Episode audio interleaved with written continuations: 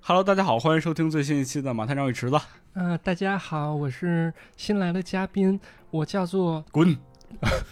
我叫做马振强啊，大家好大家好，我是池子。啊，大家好，大家好，今天呢，要讲一个非常最近啊口碑爆炸式跌幅的一个剧，对，这个剧叫什么了叫《 阴阳魔界》。哎，你就是我就是不说 S 级，啊？就 阴阴阳魔界还好吧？还好啊爱死机啊 S 级算是彻底废了是吧？啊，这个这个我也没看啊，我也不太清楚但是哎，我看了啊，你看了呃，我觉得吧，有些人还是有些偏颇的。啊，这个剧呢，完全没有大家伙儿说那么的那么的不好堪是看啊吧，？尤其是我非常喜欢有有两集啊，非常有意思。嗯，这个马站长，我推荐你可以去看一下这个《冰》这一集叫《冰》冰啊，啊，还有一集呢叫做这个《溺亡的巨人》。溺亡的巨人啊，这名儿有点意思嗯，咱可以聊聊就是那个《溺亡的巨人》这集大概讲的什么故事啊？啊，就是说有一天突然间在一个海边儿出现了一个巨人，巨人真的是一个巨人，啊就人跟人长得一模一样，啊，就是比人能大个几百倍，对，就躺在海边儿上了。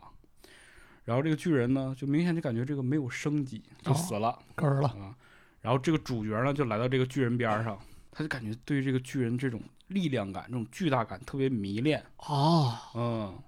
然后他就发现这个身边有很多人们都来看这个巨人。一开始大家伙儿就上面拍照留念是吧？嗯，登到这个巨人身上，嚯呃，然后画一画涂鸦什么的，这是最开始。啊慢慢慢慢的，就有一些人发现这个巨人开始腐烂了啊，臭了，啊，对。然后有些人把这个身体就开始分了，那馊最了开始把手剁掉，把头剁掉，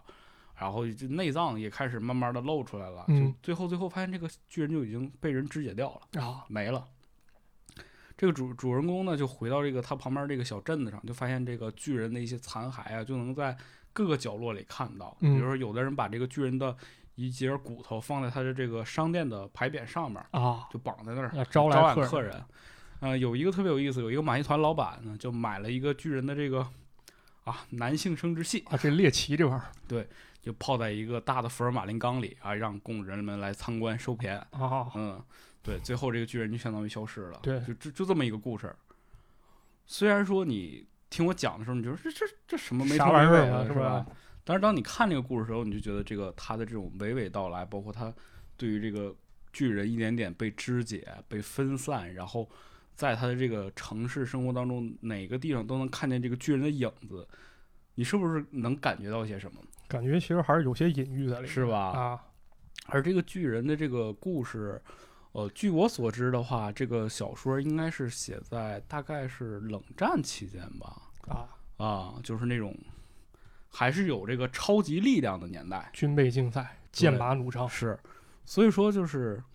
大家伙儿对于这个《爱死机》这个作品啊，就是我觉得就是过于的听从了一些网络的谣言嗯，KOL KOL KOL KOL KOL，可不敢说，可不不敢敢说不敢说嗯，对。但是今天呢，我们不讲这个具体爱斯基的这个是吧？人家对说不好看，那这个你自己不看看，你怎么知道不好看呢？是是吧？对嗯、但是我们今我们俩今天又看了另外一个啊，尤其是马探长，他最近看了一个非常有意思的电视剧啊。啊对之前咱讲了这个《幻海奇行》啊，幻海奇行对，这次呢聊的就是他的祖宗，没错。啊，之前咱不是聊过吗？香港人拍这种反转单元剧嗯是跟人学的、啊，啊，跟人《阴阳魔界》学的。所以趁这机会呢，我把这个《阴阳魔界》翻了出来啊，一口气看了得有小二十集。嗯然后我今天呢是想把我自己看到一些比较好玩的故事呢，跟大家分享一下啊，嗯，啊，挺好玩儿，好玩儿，好玩儿，有意思，有意思、哎、而且很有深度啊。啊，可以啊，给大家来讲讲。哎，那你先说说啊这个《阴阳魔界》，你看的是哪个版本？因为据我所知，这个电视剧可是很有年头了。对，它非常庞杂，体积略有些庞杂，在不同时期呢，有过很多不同的版本，还有电影版，也有哦漫画，有同名小说。但是它的起源呢，其实还是一九五九到六四年播出的这五部剧集嚯，啊，一共五季。咱想想啊，这一九五九年是一什么年头？这个这个我跟你说吧，咱们建国十年，啊，四九年建国，对，卡斯特罗当上了古巴领袖， 嚯，当时给他戴上高高高帽，他还乐那戴高乐戴高乐，啊，刚成为法国总统。嗯咱包括女孩啊玩那芭比娃娃啊，啊她刚在展会上开始出现啊，马探长家摆的全是这芭比娃娃，芭比娃娃对，，我可变态了啊嗯什么玩意儿？啊！包括咱心中这大事件啊，这个登月对，啊，距离它还有小十年。但就在这个时候，阴阳魔界人就横空出世了嗯啊，还挺可以。太早了，那为什么在那么古早年代就会有这么好的一个剧集出现呢？甚至影响至今呢？对啊，它诞生了跟一个牛人有关牛人，啊，这牛人是一个大爷啊，叫罗德塞林，可以说是一个超前的天才啊。嚯，这个大爷生于一九二四年，论辈分，我爷得管他叫声收书啊叔收。嗯这个罗德塞林呢，在小时候呢，经常看一种非常流行的杂志啊，就是纸浆杂志地摊儿杂志，啊，地摊杂志。这这感觉其实就是一种用料非常粗糙，一种上不得大雅之堂的一种廉价读物啊。是的，嗯如果硬打比方，其实有人可能说是像故事会啊，但我觉得比故事会可能还要低那么还层低级点儿，对啊，就是那种地摊儿文学，啊，特像八十年代咱们国家那种，尤其八十年代那地摊文学啊，你随嗯便翻上一本儿，那故事发生在咱们离咱们很远那种海边城市嗯啊，然后主角要不就是去了当时离生活也是很远的酒吧。然后配角可能是一个风情万种一女郎，对，那故事情节可能涉及迷药、热舞、猛男、强暴、凶杀、变态、闹鬼嚯，啊，就是这个猎奇的元素已经占满了，对我家不是有一本吗？你之前不是看过吗？啊那本看书到叫《了黄色大淫乱》这段给逼掉 了。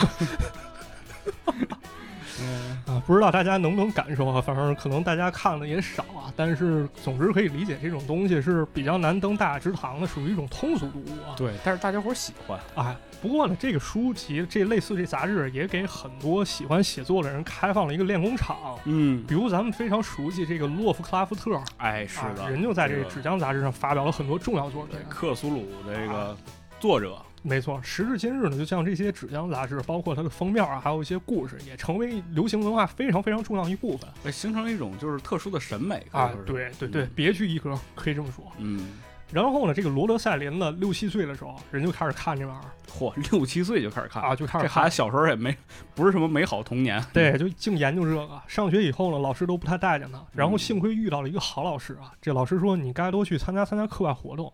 于是呢，这个罗德塞林就跟人搞辩论， 嚯，给这报纸当编辑，然后后还来上了《奇葩说》啊呃，没有没有不，还有一个离咱们比较近啊，就是人家好听点广播啊啊，，然后也爱研究点恐怖、奇奇怪怪这东西。嗯，终于呢，这罗德塞林考上大学，但是当时啊，美国卷入二战了，这罗德塞林毅然决定啊，大学先搁一边儿，先打仗去嚯，这觉悟啊。据说高中毕业第二天，人当兵去了，啊，在战争过程当中呢，人当过伞兵，也见到过死亡残酷啊。哎呦，这段经历可以说对他影响很大啊。他说：“我退役之后啊，我感觉一切好像都挺痛苦的。”嗯，所以我决定用写作的方式啊，把这痛苦从我的胸膛当中拿出来哎，抒发出来，啊，抒发出来。所以在《阴阳魔界》故事当中呢，其实咱们可以看到一些作者的一些思考在里面。是的，后来呢，这罗德塞林他就入行了，写了很多不错的作品啊。但是呢，当时一些传媒行业有这么一弊病，什么弊病就是赞助商和电视网呢，他经常会审查啊一些他们认为不合时宜内容，你就甭搞了因为人家给钱嘛，啊。对，嗯这个罗德塞林就发现啊，当时这帮人呢，他有这么一个盲区，就是所谓的科幻题材，他们不太啊关心，是，他觉得这玩意儿好像是幻想了，那就无害了呗，嗯，那就可以搞呗。于是他就往里面融入了一些非常非常好玩的话题在里面啊，嗯，可能是关于人性的哲哲思，或者说关于这个战争的一些创伤什哎么，的，对，啊都有。那么咱们现在呢，就开始按照打扑克牌的方式，咱给大家带来几个小故事啊，嗯，先出哪张牌先出个随便出几吧，先打个小牌吧，啊？啊，慢慢再管上吧。试一试，啊，首先给大家带来一个剧集啊，这个洋文直译呢可以翻译成十六毫米的神殿嗯啊，十六毫米啊，的这是，十六毫米一想可能就跟咱这电影胶片有关啊。哎呦，对，有一些人呢，这个字幕组啊取了这故事的意境，他给翻译成了追忆成集。追忆成集我我想一东西，我都想病了啊，相相思病，啊，我躺炕上起不来了。嗯，这一什么故事呢？咱先炕上起不来了，这病了可不就要躺着吗？对对对，躺炕上，嗯这究竟是一个什么躺炕上？不是，这是究竟是一什么故事什么呢？故事啊啊？，咱给大家讲讲啊。这故事开始呢，就是一段少儿不宜的内容嚯，啊。要按照咱小时候标准啊，放到这段，你爸妈看着肯定蒙住你眼啊，别看别看，小孩 别看。有为让什自么己呢偷摸看啊？这画面上是一个靓女啊捧着一个帅哥的脸，含情脉脉的看着他。啊？就在这个时候呢，画面一转啊，明白了，原来呢是一个半老徐娘，把自己关到屋里，正看一部老电影呢。哦，这个半老徐娘呢，眼睛死盯着屏幕，眼神好像变得特别严肃，心里好像起了波澜，手里拿着一卷烟儿在嗯那抽。原来的这位半老徐娘啊，或者说这个阿姨叫芭芭拉。这个芭芭拉呢，年轻的时候啊，可以说是一位红极一时的电影明星，啊，而且演过名声大噪电影，而且呢，给这个当时的荧幕世界可以说贡献过很多经典的爱情场面。嚯，他刚才看的这一段这少儿不宜这内容呢，就是他演的，哎，这里面那女的就是她。嗯，但是呢，有这么一问题啊，岁月不饶人呐、哎，岁月催人老，他也不会因为这些去怜悯你当时的辉煌啊。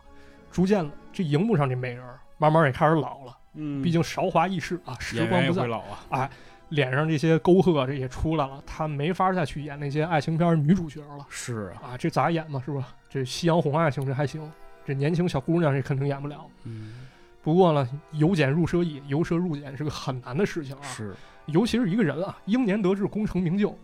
但是很快过了几年了，市场不再眷恋他了，那么这个时候他落差可能会很大，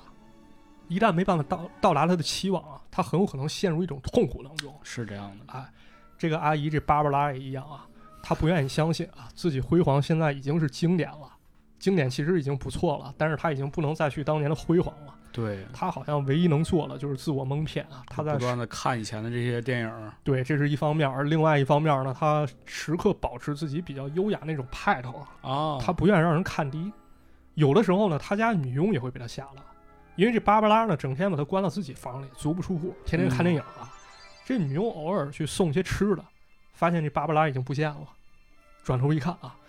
看见这个电影幕布后面出现芭芭拉的身影，满脸愁容啊，他这动作和神态都跟荧幕上年轻的自己一模一样。啊在重演自己，对，重演自己，但是你怎么看怎么别扭，怎么看是怎么啊蹩脚嗯，毕竟青春不在了嘛。有这么一天，这芭芭拉经理人过来探望了，他一看，哎，已经上午十一点了，但这芭芭拉还把自己锁在屋里，而且把窗帘也拉着，看了一些老电影。于是呢，这经纪人就过来找他，跟他聊上了。这芭芭拉嘴上啊，也到处说了，也不是现在的事儿，都是说当年那些辉过煌。去的事儿嗯啊，我当时。时跟这个演员合作过，哪个男明星特别浪漫啊嗯，当时多漂亮，哎，哎，于是呢，这经理人只能苦口婆心的劝啊，说你当时那些辉煌啊，已经是一九三零年代了，你不能把时钟拨回到二十五年前，你现在已经是一种病态的状态了。嗯，不过今天呢，我带来一个机会啊，我跟环球影业说好了，我给你争取一角色。这芭芭拉非常高兴啊，当时跳起舞来了，翩翩起舞啊，然后嘴上神神叨叨念着当时那些经典台词，是啊于是呢，俩人到了环球影业试镜，那事情就麻烦了啊。这环球影业高管其实是芭芭拉老熟人，但是呢，他说了这么一句话啊，这芭芭拉就变脸了。说什么了？对方说这次你演的角色不是主角，但是一个不错的机会。这芭芭拉脸阴了，啊嗨，你说说看。对方说你演一个四十岁的母亲，但是精力很充沛。芭芭拉立马急眼了，他说：“你说精力充沛啊，相对什么而说而言呢？死人吗？还是尸体啊？”他也挺刻薄，啊，我绝对不会演小角色，永远也不。说完就走了，啊，气性还挺大啊。哎呀，这高管也很生气啊，因为这角色本身就是为了照顾芭芭拉安排的嗯啊，没想到这么一结果啊。然后这个经纪人也看不下去，他为芭芭拉说话，说希望哪天你混的不行了，我也一定，你也一定要提醒我，给你落井下石。嗯，反正事情不欢而散啊。于是呢，这芭芭拉躲在家里啊，她觉得制片人、制片厂这些都是不存在的，或者说他们是不真实的，因为他们跟以前不一样了，呵，只有自己那屋是真实的。这芭芭拉又开始作妖，她跟经纪人说啊，咱现在办一派对，把当时和我演戏那些男演员都给我请了。怎么着？这经纪人疯了，说大姐你忘了，跟你演戏男演员其中一个五年前已经踹了，另外一个搬别的城市了，还有一个你喜欢了，下落不明十五年了，嚯，我咋给你联系去是吧？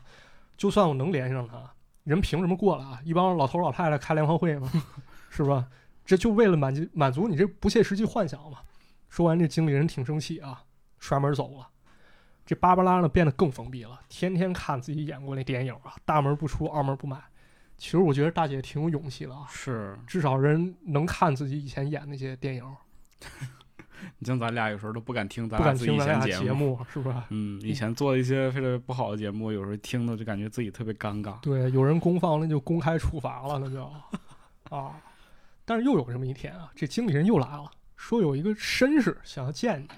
这人之前跟你演过戏。这芭芭拉一想啊，说对，我记得这帅哥以前可帅了，嗯留一小胡子，在电影里给我搂搂抱抱，老刺激了。啊哎，结果呢，人家演员来了，大哥来了，你猜怎么着？怎么着？人大哥已经变成一糟老头子了。那肯定，你都老了，人家也得老啊。是啊，就那头发也掉了，原本帅气那小胡子，现在看着他极其猥琐。这芭芭拉特尴尬，说：“我以为你会穿着燕尾服，拿着香槟过来找我，我甚至幻想咱俩能再拍个电影。”当然，老头儿人想得开啊，他说那已经是二十年前的事情了，我已经放弃电影很久了，他和我的青春已经都是过去式了。现在我在干连锁超市啊，啊，做买卖了。还挺好的。啊，但芭芭拉不干，彻底急眼了。他指着这个墙上，墙上有好多照片啊，其中一张就是这大爷年轻时候照片。他说：“你不是他，说这个人才是我想见的那个人，但是他已经死了。嚯，当人面说这话，这，这大爷被噎回来了，也没啥好说，那就朋友再见吧。嗯，那言外之意就哪来个疼哪儿凉快哪儿斜着去。对，啊，就这意思啊。很快呢，这芭芭拉再次困到房间当中，有点走火入魔了啊。嗯，他开始跟这荧幕里这演员说话，他说刚来一臭不要脸一老骗子啊，他说他是你，但我不信啊，我多么希望能够进入荧幕当中跟你在一起。没过多久，怪事儿发生了，这女佣呢送来吃的，进屋一看，屋里又没人，紧接着惨叫一声啊，啊，盘子哐啷甩地下了。他赶紧找来经理人啊，因为这个经理人很有可能是世界上唯一还关心这芭芭拉的人。嗯，这个佣人非常恐惧，说他消失了，不见了，至少他不再以我们现在常见的形式性出现。嚯，经理人一看，这这这这不好不好说这事儿，嗯，他赶紧闯进了这芭芭拉房间，发现一切都没有变，只是这人没了。这个时候呢，不知道为什么，他将信将疑把这电影放映机打开了，他发现了这荧幕上是芭芭拉自己家。啊，我们呢就好像是一个窥探者一样，在窥视这个屋。紧接着呢，这屋里房门被打开，然后开始有诡异的白烟吹进来。很快，画面中又开始出现那些和芭芭拉演过戏那些演员。啊，与其说是演员，其实我觉得倒不如说是角色啊，因为他们的容貌跟当年一模一样，嗯全都回来了。然后苍老的芭芭拉也站在荧幕上，跟那些朋友们谈笑风生。这经理人大惊失色啊，对着荧幕就喊说：“芭芭拉回来！”但芭芭拉只是回眸一笑啊，飞吻，然后把他丝巾拿下来扔扔过去了。电影片段播放完了，然后荧幕上开始泛起一阵雪花，经纪人一脸懵逼啊，走出屋外，结果发现了那条丝巾就掉落在地上。他捡起丝巾，说了一句话：“说向梦想致敬，芭芭拉，向梦想成真致敬。”故事就这么没了，嚯，这故事有点意思啊。有点这意思故事有点让我想起来前段时间迪士尼特别火的一个电视剧，嗯叫《旺达与幻视》。啊，嗯，这很有意思的就是说，《旺达与幻视》最开始也是一个黑白电视，然后他们两个人在里边演故事，嗯然后大伙儿特疑惑，你这不是演这两个就是两个复仇者联盟里的两个角色吗？对怎么变成一个老电视剧了？然后后来就发现其实是旺达，因为幻视死了嘛，嗯旺达想要回到那个曾经的那个美好的时候，他就把幻视给复活了。然后两个人就是因为他小时候特别喜欢看这种情景喜剧，对，他就把两个人带到这种情景喜剧的这个呃，就是拍摄现场了。嗯然后两个人就一直在里边演各种年代的情景喜剧，然后也是最后其实幻想破灭了，然后又回到现实世界啊、嗯啊，是不是特别像？对，有点那感觉。啊其实我感觉这个、啊、所谓梦想成真，其实代表着一种荒诞吧。对， 可以说是一种荒诞。成真了，确实是啊，嗯确实成真了，但芭芭拉沉溺的，我觉得可能不是那个经典时代吧，嗯，可能更多还是自己那样辉煌吧。对，还是那张精致、美貌、年轻的脸，对，嗯不愿意接受现实，最后变成了一个非常非常固执的守旧者。对，这让我想起啥？就是我印象当中，《玩具总动员》有这么一一个桥段，哦，对对对对对，胡迪其实不是它真正意义上其实算是古董玩具，它特别老，对它的那个关节都是那种缝在一起，然对后对对折一下的那种关是节，然后跟它一块儿配对儿的不是有个女牛仔，还有一老矿工嘛？对，那老矿工好像就那种一直沉溺在当时辉煌，然后自从登月之后，孩子们开始喜欢宇航员玩具，其实就是巴斯光年代表那对派，，是的，对他们好像被抛弃，然后但是就一直抱团取暖嘛，沉溺在当时辉煌里面。哎，真有这种人，现实生活中也特别多，有，就尤其是那种就是生活过得不太好的人，对，你看他如果遇到朋友在酒桌上，其实大家伙儿一直都在啊，一喝起酒来就是我当年我当年是吧啊啊跟谁谁谁，你他妈当年啊什么都不是，对哎呀，别看你现在这么，嗯别看怎么怎么地，对，是是这样。其实有的时候确是怀旧是一种逃避吧，但是有些人不仅仅就把这个变成怀旧了，已经就是说他他已经没法走出来了，对，嗯，已经无法走出当年那种不敢辉面煌对现实了，，对，主要还是他他还是当成一种逃避手段了。也有一个更极端的，甚至有点恐怖，之后可以给大家讲讲。嗯梅图一雄有个漫画叫《洗礼》，嚯，他讲的故事其实挺相似的，也是一个女明星，然后岁月穿梭催人老，脸上容光不再。于是呢，这个女明星找一大帅哥生了一个漂亮女儿，然后她想的是什么？就是找一个医生，把她的大脑和女儿大脑换一换。啊，他接着通过这种方式呢，然后夺得女儿的身体，嚯，甚至漫画当中还跟那个女儿老师，他以女儿的身份跟女儿老师干点没羞没臊的事儿机魂嘛，啊。这将将来大家感兴趣，给大家讲 对给讲大啊。家有当然，以这后故事也有反转啊，啊，以后可以讲一下这个梅图一雄是是吧？啊对嗯，可以给大家讲讲。对，留一说口回来啊，啊，嗯，说回来，这个怀旧和逃避啊，那咱现在这节目既然以打扑克牌的方式，那咱得刚出一对儿三，对三，咱管上吧， 对，咱得管上，咱用另外一个故事给大家管上啊。嗯，这故事叫《Walking Distance》，嚯，英文直译可以理解为步行距离步行距离啊。步行距离衍衍生的含义就是说这俩地儿比较近，啊，腿儿就能到腿儿就能啊，到腿儿就能到十一路，啊。嗯所以呢，字幕组也把它翻译成这个近在咫尺嗯啊，非常近这距离。但是这个故事呢，其实呢，它想表达的和刚才咱们说的这追忆成疾芭芭拉，其实感觉是互相对应或者说呼应的。啊，他打一对儿三，我现在出一对儿五，哎，这故事是咋回事呢？咱给大家讲讲一讲啊。这故事发生地点呢是在一个旷野一个加油站。这时候呢，有一个中年男人开着车，他准备过来加油。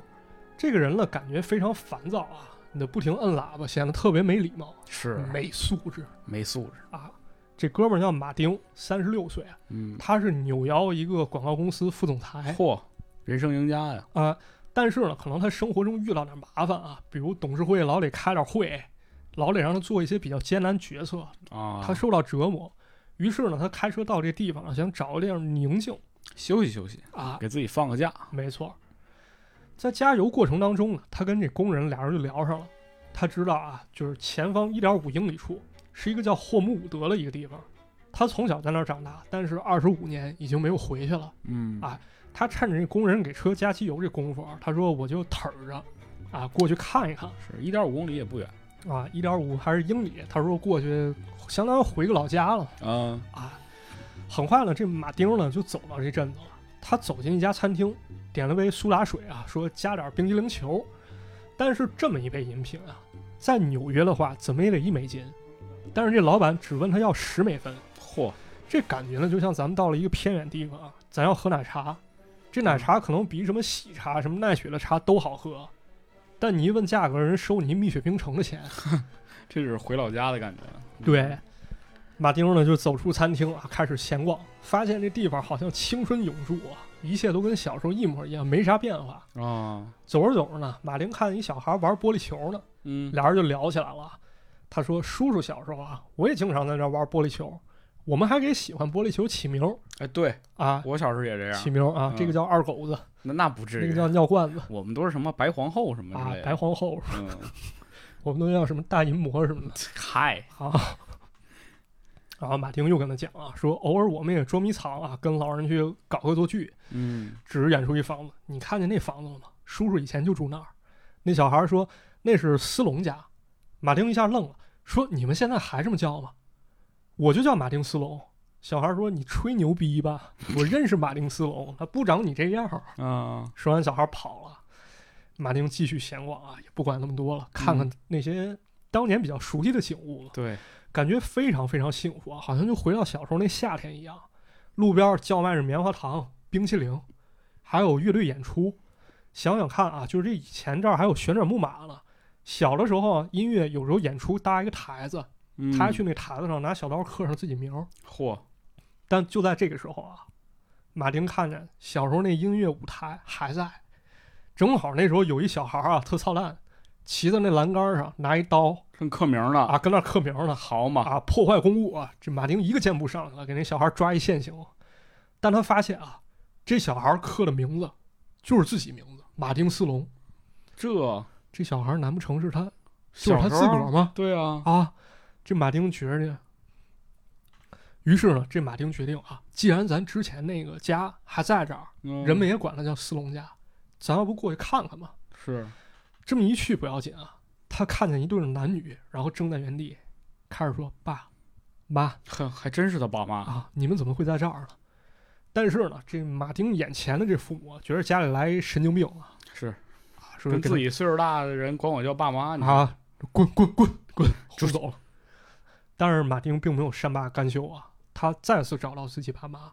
然后开始掏尽自己的心里所有的记忆，一点儿一点儿展示给父母，甚至拿出自己驾驶执照啊，想要证明说我就是马丁，我就是你们儿子，我认得你们。但是爸妈却认为眼前来一疯子啊，这是不是精神病院今天放假啊？肯定啊，这个时候呢，马丁又开始想啊，爸妈这儿不成不成，我是不是可以找到我小时候自己啊？哎对，跟自己聊了没准能信呢，对，他这时候看见啊，这小马丁正在旋转木马上玩呢，他就跑过去追他。但这小马丁看见，以为对面来一变态啊，人贩子也说不定，赶紧跑。结果一不小心啊，他那腿啊被旋转木马这机器给卷进去了。嚯，然后这大的马丁与此同时啊，也应声倒下。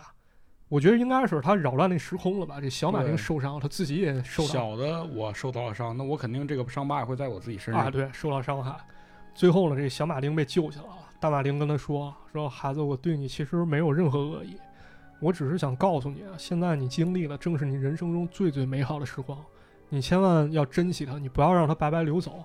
在你以后的日子里，不会再有旋转木马，也不会再有音乐演奏会。我只想告诉你，最美好的时光就在现在，此时此刻。”但是说完这些话了，马丁自己也迷茫了，因为这好时光他确实拥有过，但是他也知道肯定会失去，嗯，然后他就找个地儿坐下，显得非常非常痛苦。但就在这时候，马丁背后来了一人，这个人就是他爸。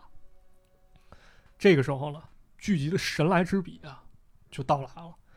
这爸爸找到马丁啊，说我的孩子其实也没有什么大事儿啊，只不过他将来走路的时候可能会有点跛脚哦，啊。刚才呢，其实你把你驾驶执照忘在我这儿了，我翻开看了，你确实是叫马丁。这驾驶证颁发的日期明显是在未来，所以现在我相信啊，你就是我孩子。嚯，虽然我不知道你是怎么来到这儿的，但是我知道你肯定会知道你将来会发生什么事儿。但是马丁啊，我跟你说，你必须要离开这儿，因为呢，我们都只有一次人生，每个人都拥有属于自己的那个夏天。你今天看到那小孩马丁，他属于这里，现在是他的夏天，你也曾拥有过，但你不能强迫他和你一起分享。很有深意啊。是他爸爸又开始问，说我必须问你一句，你来的地方很糟糕吗？马丁开始变得特别痛苦，他说是的，爸爸，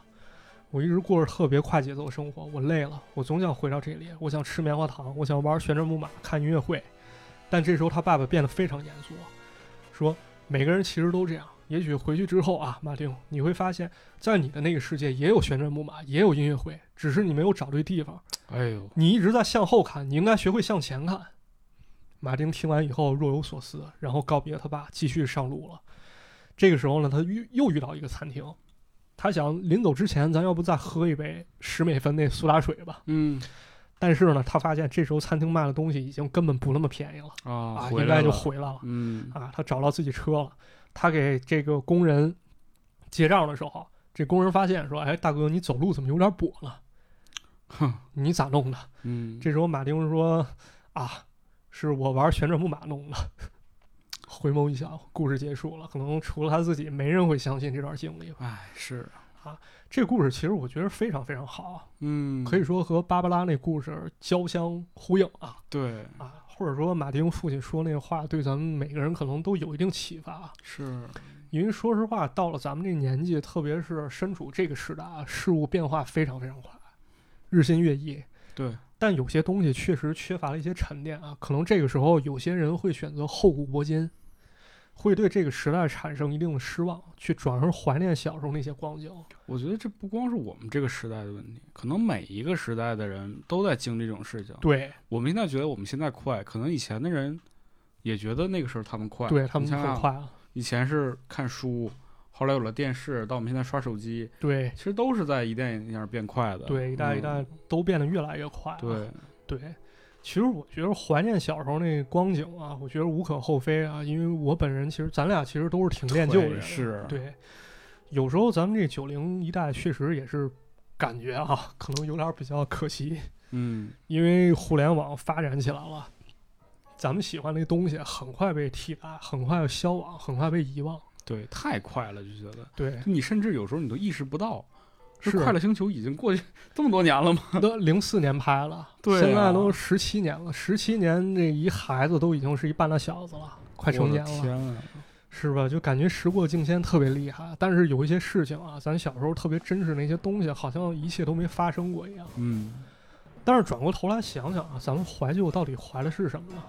我觉得肯定不像芭芭拉那样就沉溺于旧的时光无法自拔了。对，甚至要走进去， 对，肯定也不是说搞一些形式吧，比如别人用煤气灶炒菜，为了怀旧我钻木取火，那神经病的。对，那肯定也不能这样啊嗯对。最后想想，可能咱们怀旧怀的是当时一种精神、一种品质吧，嗯或者说一种热情啊。是，它在这个时代可能是稀缺的，可能是快速转瞬即逝的，但是那个时代它是可以长时间去沉淀、去煮、去去打磨的一个东西对。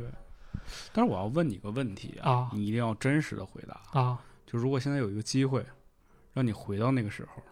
你想回去吗？我过去看看行，你要让我待那儿肯定不会。是吧？对，我觉得大部分人应该就是，就很多人都会说，哦，我真想回到小时候。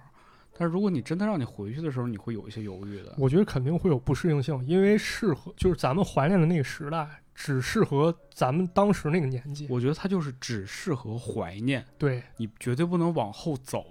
这是很重要的。就像那个他爸爸说的一样，是对吧？你要往前看，你不能对老往后看。是嗯，你在这个时代，其实还是能找到一些值得珍视的一些东西。是啊，或者说啊，或者说怀旧是有价值的，但是重点不是放在后面，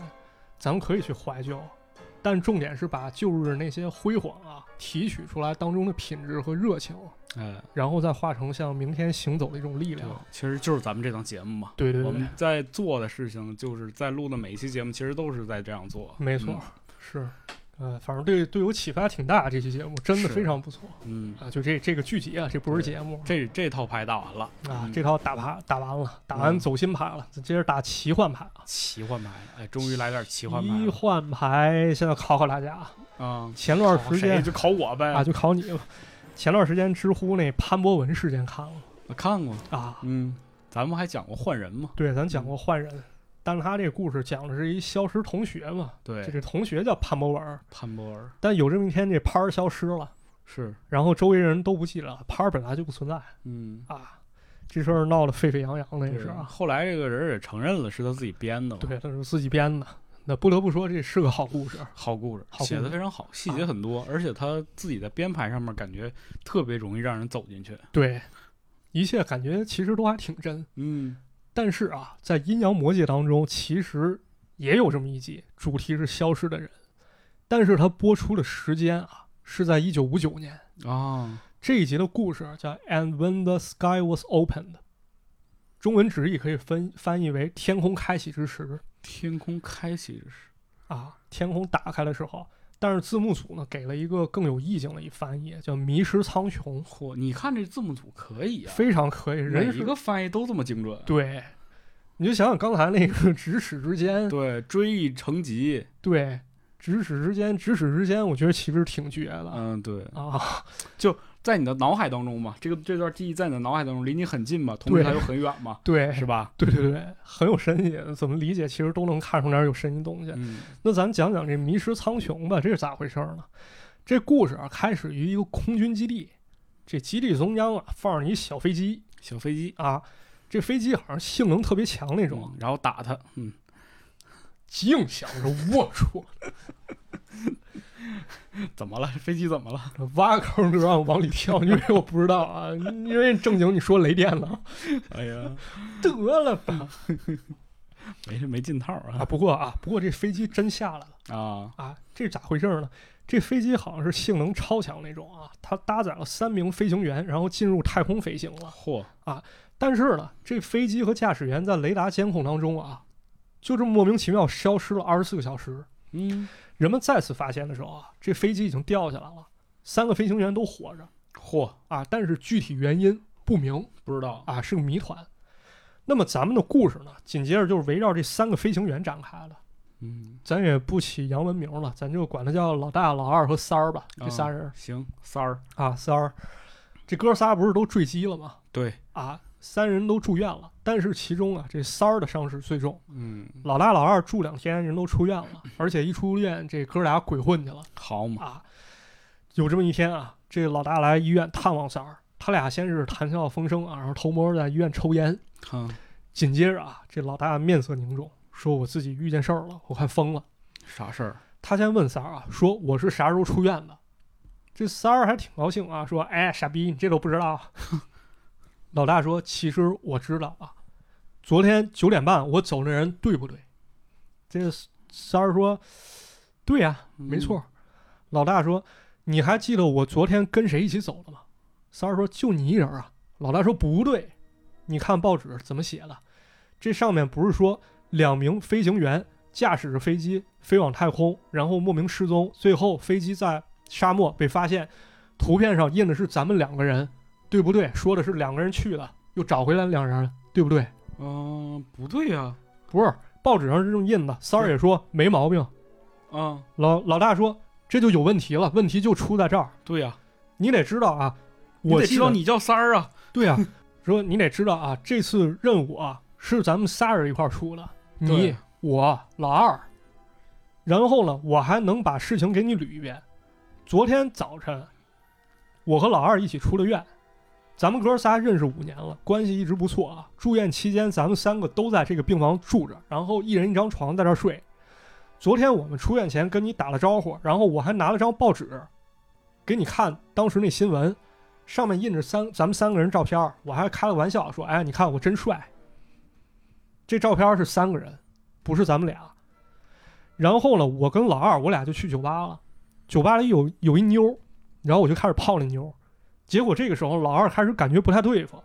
他精神恍惚，然后摔了一酒杯。他跟我说，他有种奇怪的感觉，他感觉自己不属于自己，好像自己会消失。嗯这老大说没事儿啊，你可能太紧张了，怂逼啊。但老二还是看着不对劲儿啊，他说要给家里打一电话。没过一会儿啊，这老二就喊说：“老大哥，你过来。”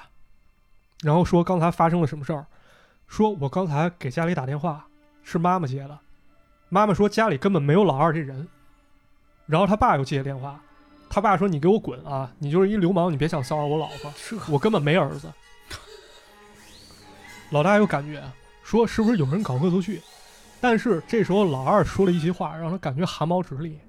他说：“我相信这种感觉，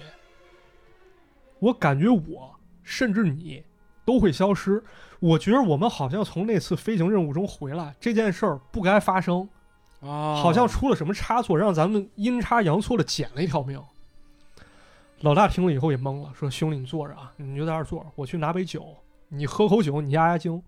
结果拿杯酒的功夫啊，他再回去看老二，发现老二就这么没了，嗯就这么消失了。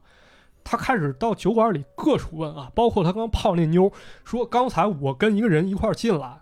我俩跟这儿喝酒，你看没看见？他说我看我没看见，我就看见你了，你没带任何人。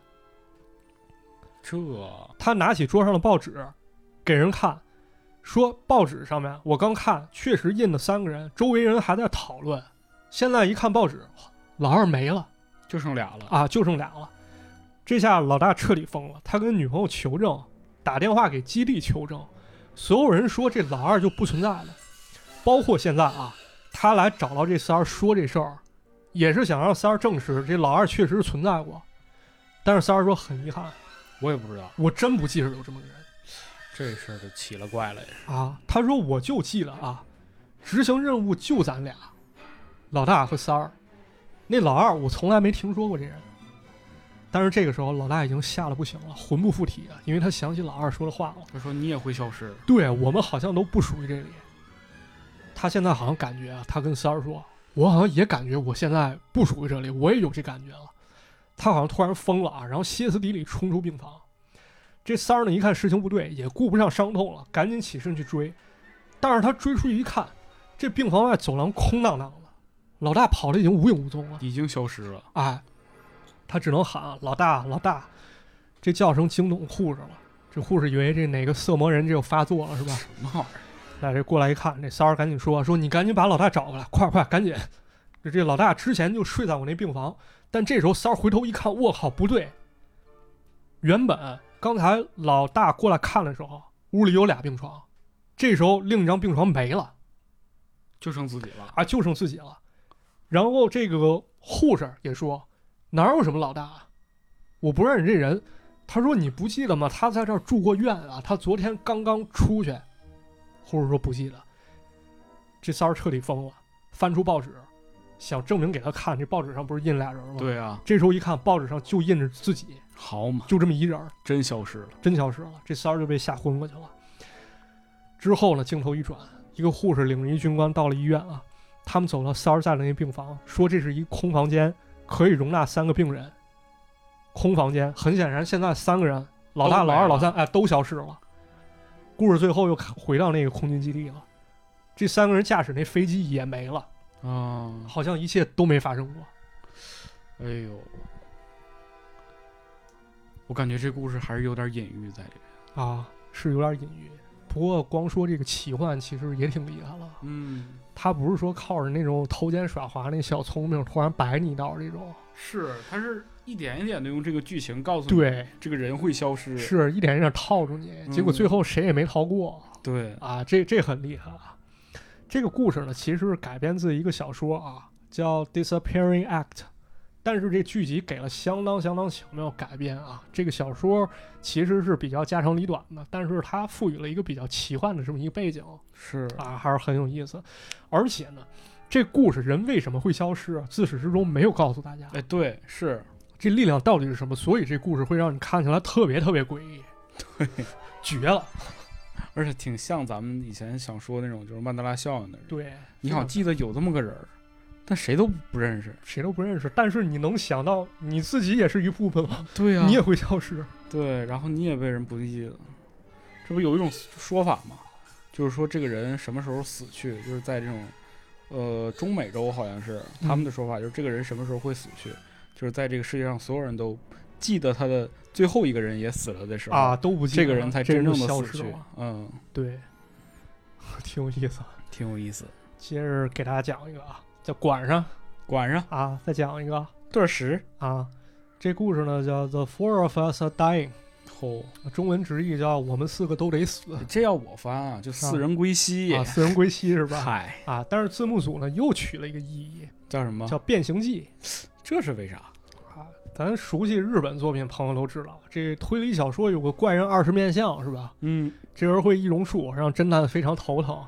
伊藤润二也画过一漫画叫《切脸贼好偷脸的》。啊，对，有一女生跟谁待着，脸就变成对方那样了。嗯啊那，要不我天天跟那个吴彦祖啊、什么金城武啊、什么这都挨个跟你他得们待着人跟人能待着算啊，呢不是照片儿也行啊！啊，要我我就去跟赵本山待着。啊，跟赵本山哪 儿我跟比尔盖茨那儿。哎呀，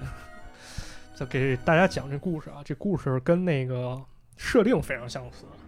这主人公是一个非常龌龊低俗的一人龌龊！啊，这人叫做汉默啊。汉末这哥们儿他就掌握一种特异功能啊，他只要动动脸部肌肉啊，他就能随心所欲变成别人，而且不用跟这人待着啊，他看一眼别人照片儿也行。嚯，啊。于是呢，这 Hammer 呢，他就找到报纸上几条新闻啊，这新闻都是跟死人有关的，而且上面印人大照片啊。啊，他决定用这种超能力去毁掉别人的生活吓唬别人啊。首先呢，他看见啊，有一个天才音乐家没了，拿着人照片儿，摇身一变变成这音乐家了，然后说话也非常温文尔雅啊，拿腔拿调儿，这感觉学人的。啊。嗯，跑到酒吧了，看见一歌姬啊，这歌姬对音乐家非常崇拜，但是此时此刻她非常抑郁啊，很有可能是歌星死了，她心情非常不好。于是呢，这个 Hammer 开始装逼啊，开始接近人家，云淡风轻的说啊，其实我还活着，我只是假装我自己死了。我就想冷静的在旁边观察这一切，挺过另一种生活，挺符合这个艺术家这个感觉。啊。然后呢，这歌姬就开始被忽悠 一愣一愣的啊，嗯然后跟他当场拥吻，被忽悠瘸了啊。这 Hammer 开始说啊，嗯、今天晚上我可以带你一起走，我们找一个僻静的地方，我们开启一个新的 生活啊，我以为开启一个新的房间呢。啊，也可以啊，到一个新的地方开启一个新的房间，嗯，完了就把人姑娘给蒙骗了，这不对，是吧？玩就弄人给家骗了感情。啊。紧接着呢，这这光色欲这不行啊，得搞钱，整钱。这 Hammer 又开始包揽啊，有一黑手党大哥让人弄死了，那抛尸水中。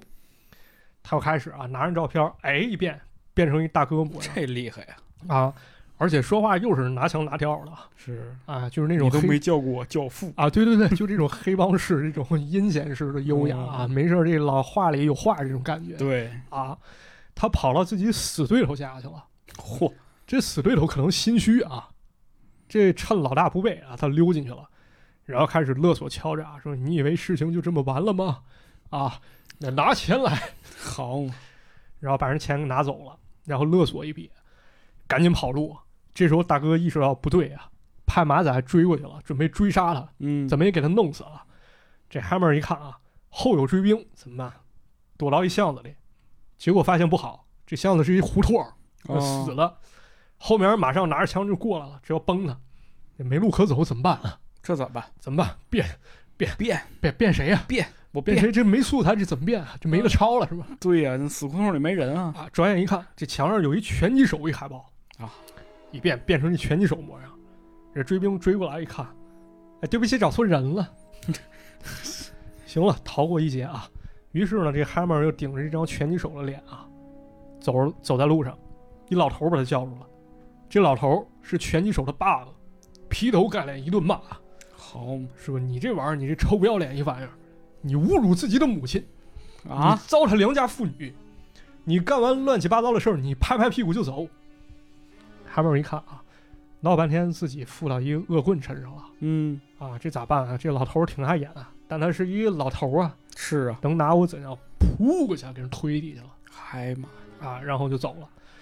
这 Hammer 钱也拿到了，然后又变回自己的脸，跑到酒店里面，开始收拾东西啊，准备跑路。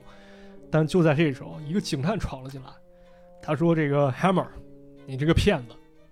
我们已经跟踪你很久了，现在我要把你缉拿归案。”然后这个 Hammer 假意配合，说：“好，你别杀我，我跟你走。”就假意配合啊，这警探跟 Hammer 开始走往外走，但这酒店它不是有有那种卷门吗？那嗯，种转转门。结果就在这转门的过程中，这 Hammer 利用自己超能力又变成那拳击手的脸了嗯，啊，相当于一转一转转转转转，给人忽悠住了，他又给跑了。但是呢，就在酒店门口啊，他又看到一个非常熟悉的人，就是被他推倒那老爷子。这老爷子站在他面前，手里拿着一把手枪。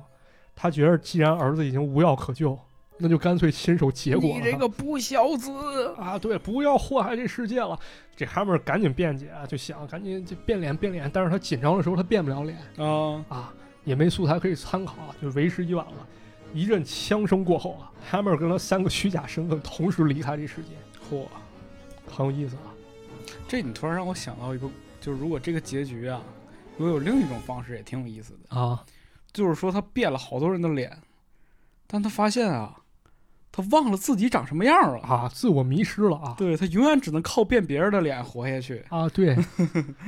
这感觉也挺有意思的。对对对，嗯还记得《一同镇二》那结尾嘛，就是那个嗯窃脸贼那女的掌握能力变得越来越强了。对，有时候他拿人一照片素材，一开始他是得先接近这个人，跟他一块儿待着才能变成人家的样嗯得子。学习。对，后来他是只要看到这东西就能变脸，后来能力越来越大，之后老师同学就想一法治他，每个人都戴一面具，然后站他跟前儿。这时候他这能力变得控制不住，然后他脸变得特别扭曲，然然后故事结结结局结束了嗯对，啊这么一事儿。这故事挺奇幻啊，挺有意思。但是咱转过头来想想，是不是现实生活中也有这种变脸人呢？当然了，变脸嘛，这大家伙儿，你说我们东北有文化，你这人怎么一一说话就掉脸子呢？掉脸子不光掉脸子，有人不光模仿我的脸，还有人模仿我的面，什么玩意儿啊？确实有啊，咱仔细想想，这不是说白就是 PUA 吗？对、啊， 是吧？嗯，有那渣男啊，这渣男呢，不光得渣，他给自己先立一人设，对，比如啊，我之前什么，我深爱着一个女人，但是她离我而去了，嗯，然后之前之后我的生活变得非常的坎坷。我的事业非常顺心，直到我遇见了你，直到我遇见了你，我会把我一辈子倾尽所有都给你。你愿意像我一样、嗯、为我付出吗？我现在都怀疑你是不是上过课呀？没有，怎么可能？我是一个你这一套一套的，你这不是你要识你要识别渣男，你就先要理解 渣男。嗯，先变成渣男，不是怎么又变 成渣男？我现在悲伤了，瞅你，我现在就越来越不可信。 哎呀，啊，这种人是有了。你记得咱在那个三里屯上班那时候，那时候楼下就有练 PUA 的。您好，美女，有时间吗？对，哎，来加个微信。 就有那种第一步好像就是先要解放天性，啊嗯，你先要不要脸，才能变成别人是吧？对，才能变成别人。啊、你不屑于顶着这种身份去，最后这个好多人自己身份也迷失了。对，还有一种，你见过那种吹牛逼人吗？有特别多，有吹牛逼人，就什么事情他都会臆想安到自己身上。是，比如之前那个说，我为什么在这儿打工？我是不得已打工。我做生意之前赔了，之前我做什么什么生意，嗯、我赚了好几百万，但是让人给蒙了，给骗了，所以我得上班。其实我能力很强。他说这话意思是什么呀？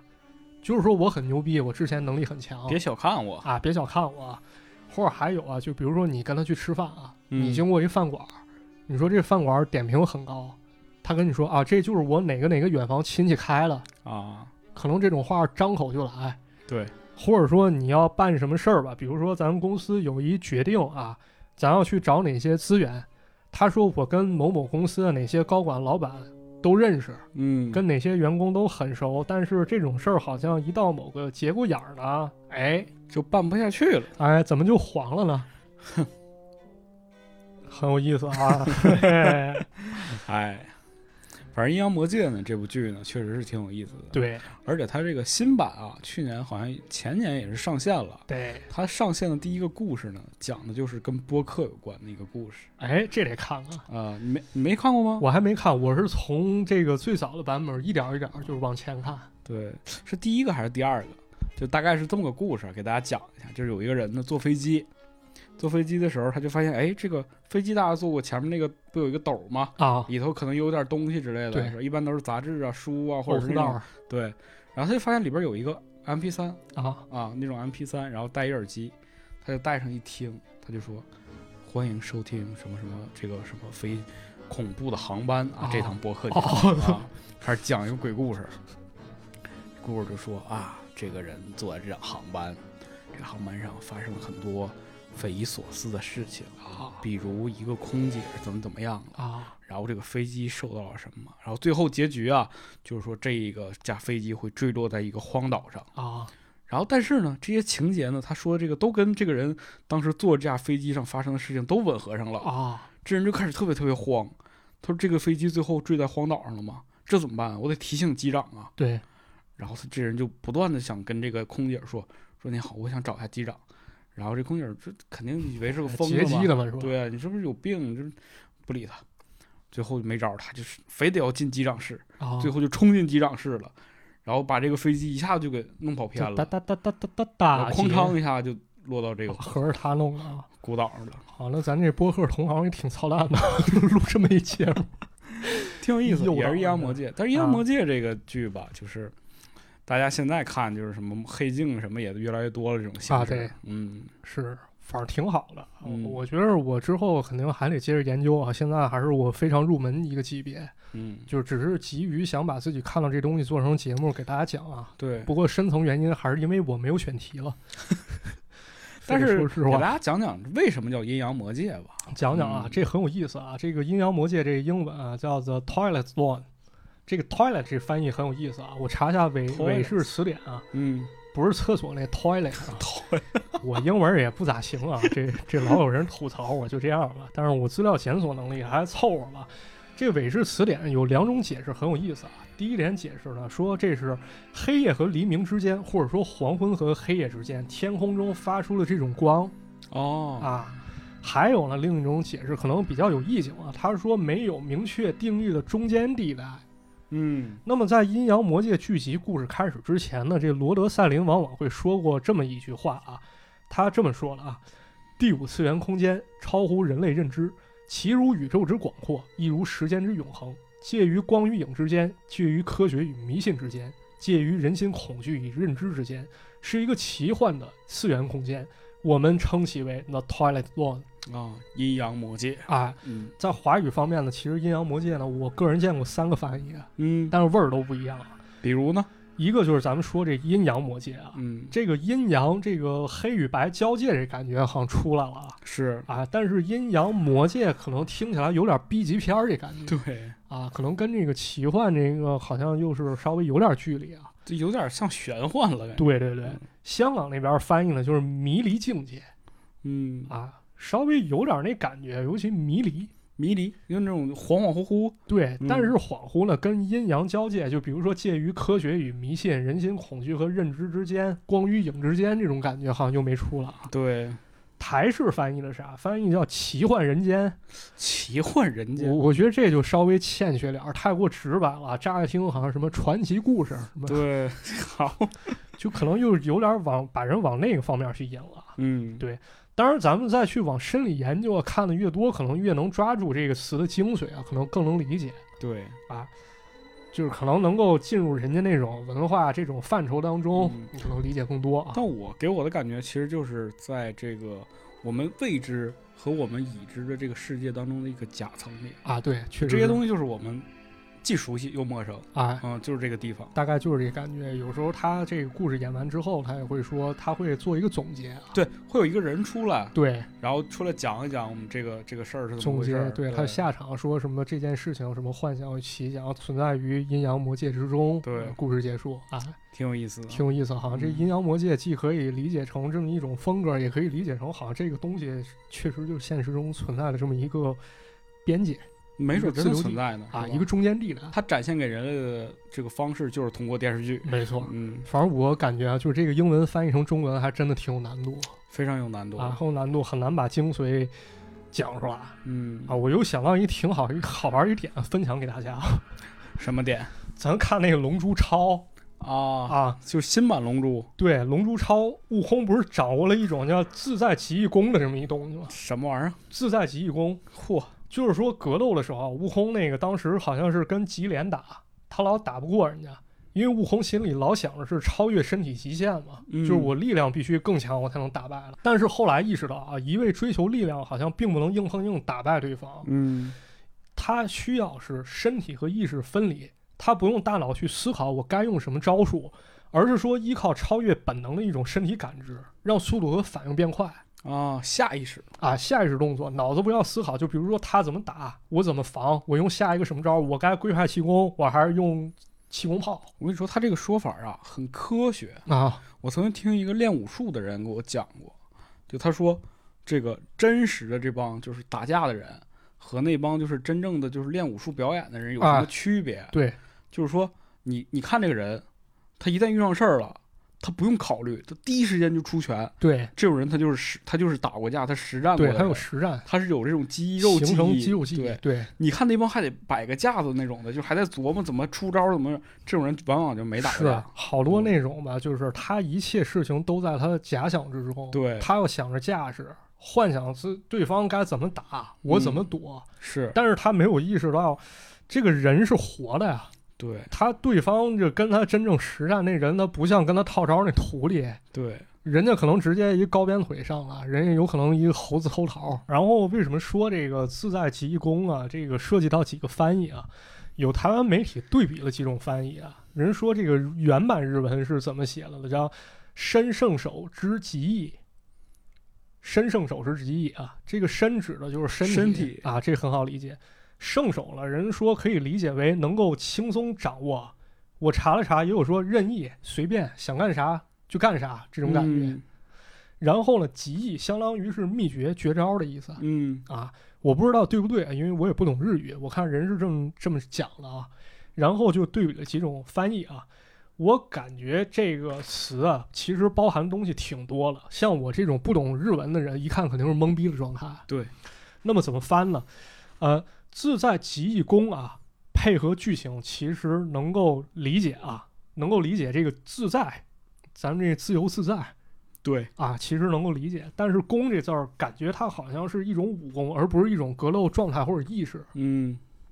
台湾那边翻译了怎么翻译？意从身，先心法。意从身，意念从身体，跟从着身体，啊，先心法先心法，就啊是先还是这套这套想法，啊，嗯，有点复杂，有点复杂，但是意境到 了，好像是能理解，又好像没理 解，文雅但不够响亮。到英语这儿啊，人翻译出来怎么翻译很别扭啊，它翻译叫 ultra instinct，ultra 可以理解为超级纠结对， ，instinct 可以理解为本能直觉，那其实再翻回来就是超本能、超哎直超觉本，能，但总感觉还是缺乏了一丝禅意在里面。对，缺点那那味儿啊。所以回归到故事当中，咱们看到可能是一些无关痛痒的一些细节，但是仔细研究可能还会有一些更深的体会在里面吧。是，